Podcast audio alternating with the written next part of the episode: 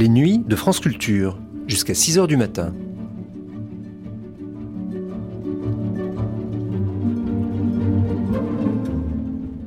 France Culture la nuit, une mémoire radiophonique.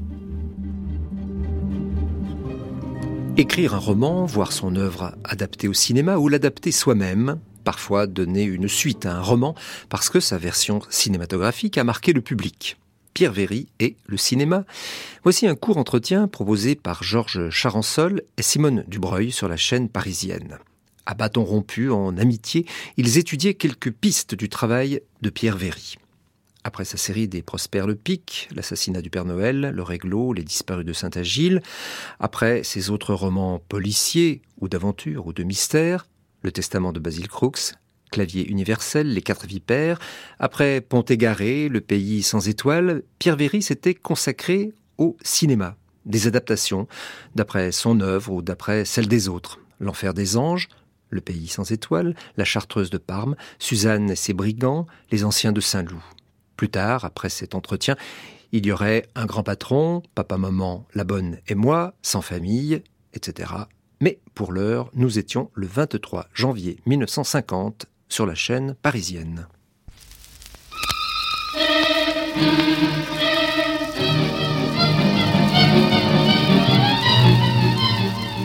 Veuillez écouter l'actualité du cinéma par Simone Dubreuil et Georges Charansol.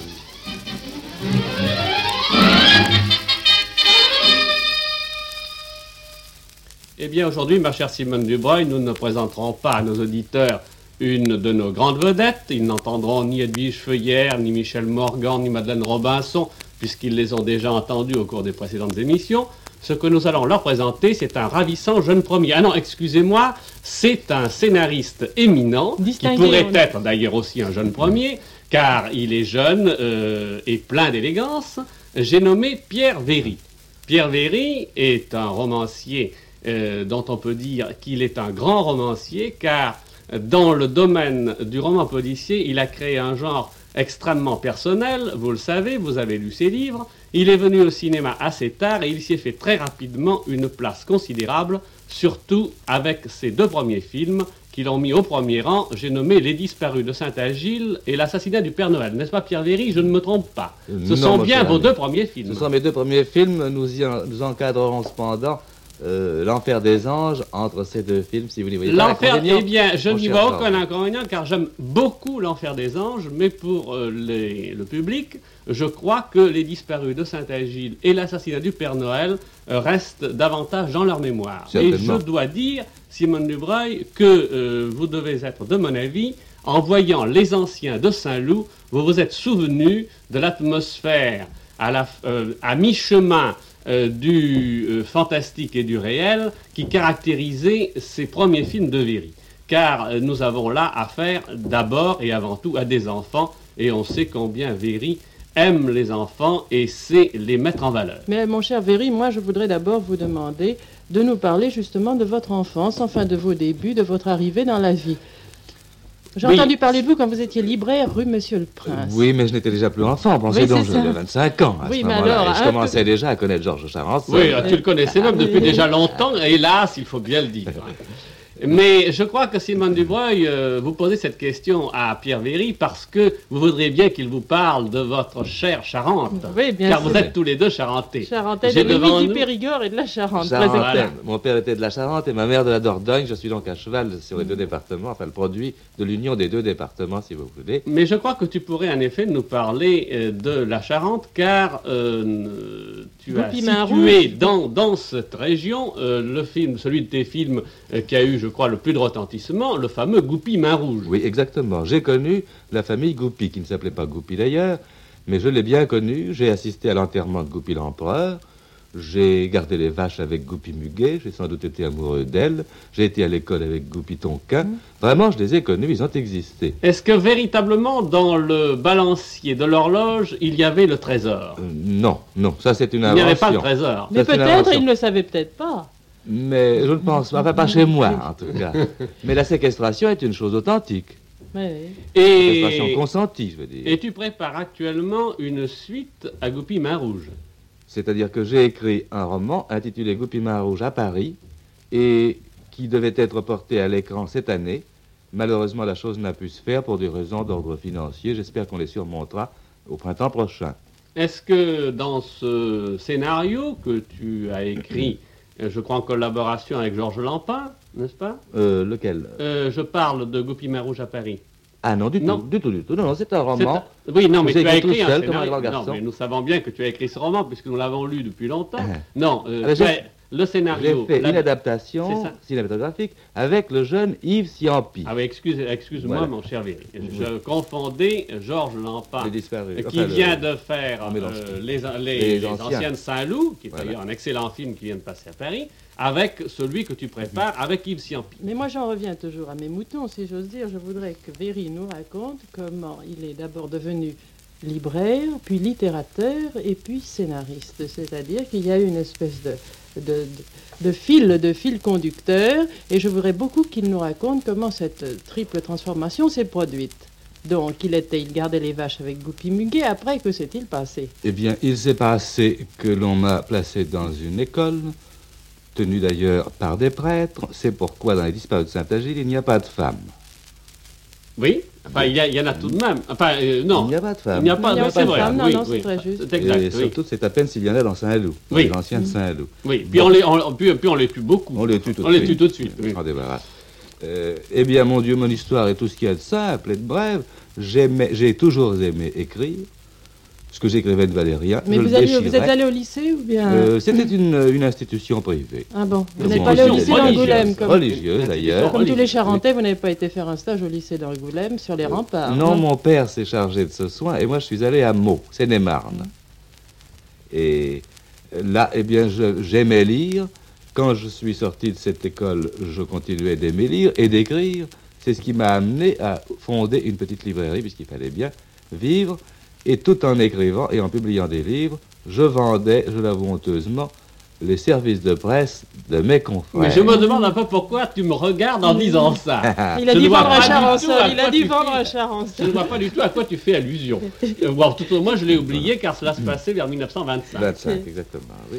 Et finalement, j'ai renoncé à cette, euh, à cette entreprise commerciale pour essayer de vivre de mes livres, ce qui a été extraordinairement difficile.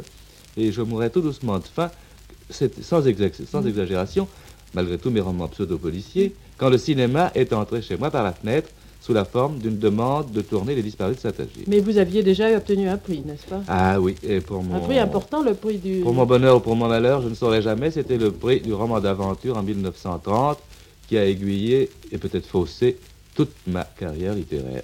Non, je n'en crois rien, parce que tu as tout de même réussi, tout en faisant des romans hum, très publics, à t'exprimer, je crois, aussi complètement que tu l'as fait dans des livres comme Danse à l'ombre, par exemple.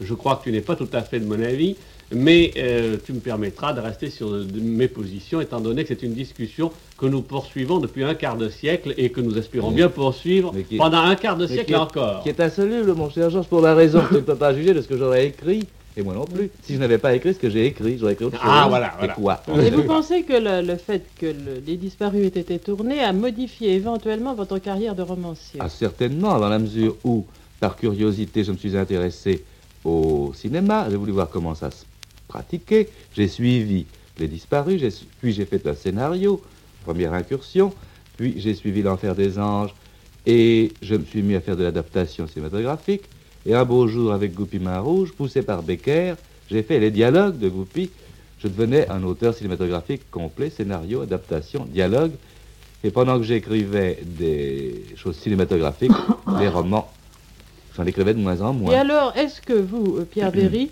pensez que le métier de- d'auteur de, cinéma est aussi complet que le métier de romancier? Est-ce que c'est une chose qui apporte, qui contient autant de richesse ou bien Je ne pense pas. vraiment je ne pense oui. pas.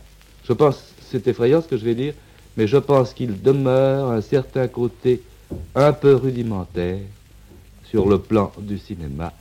Le roman, qui va nettement plus loin sur le plan de la subtilité, donne bien davantage de satisfaction. Mais l'autre jour, j'ai écouté avec le plus grand intérêt une, euh, une espèce de conférence qu'Étienne Laloux a fait dans Le goût des livres, qui était une émission qui passe assez tard le soir et qui est tout à fait remarquable. Et il disait, c'est très curieux, il critiquait Les Anciens de Saint-Loup en tant que film en ayant lu le livre. Et il Oui, disait oui. Le livre était un merveilleux scénario et le roman, euh, le, le film donne l'impression d'être un roman.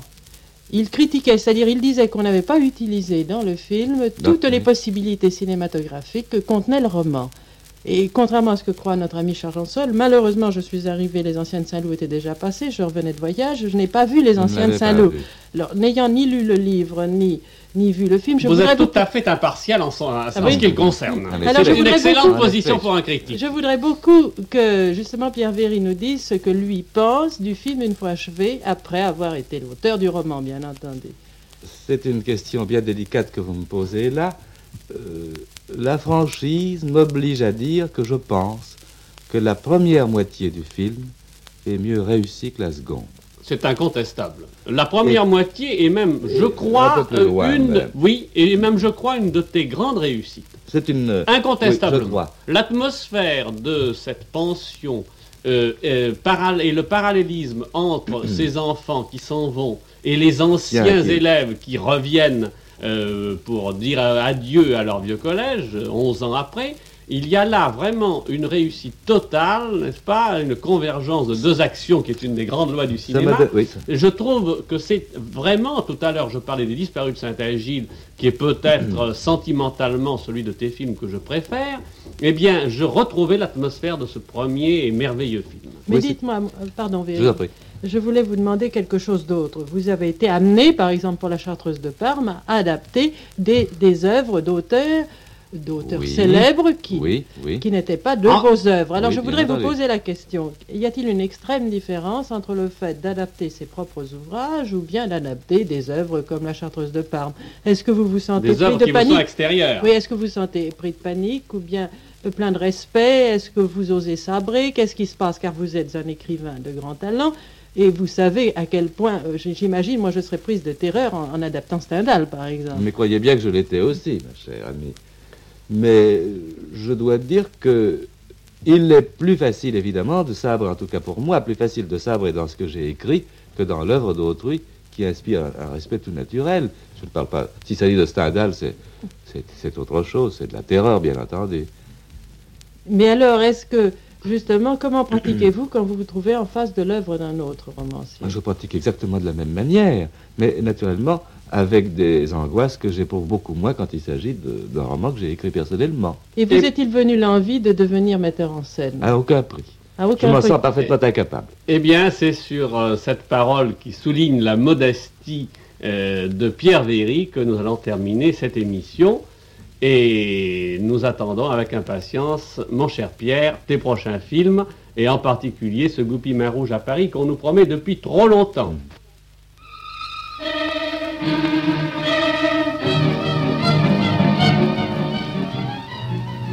Vous venez d'entendre l'actualité du cinéma par Simone Dubreuil et Georges Charançol.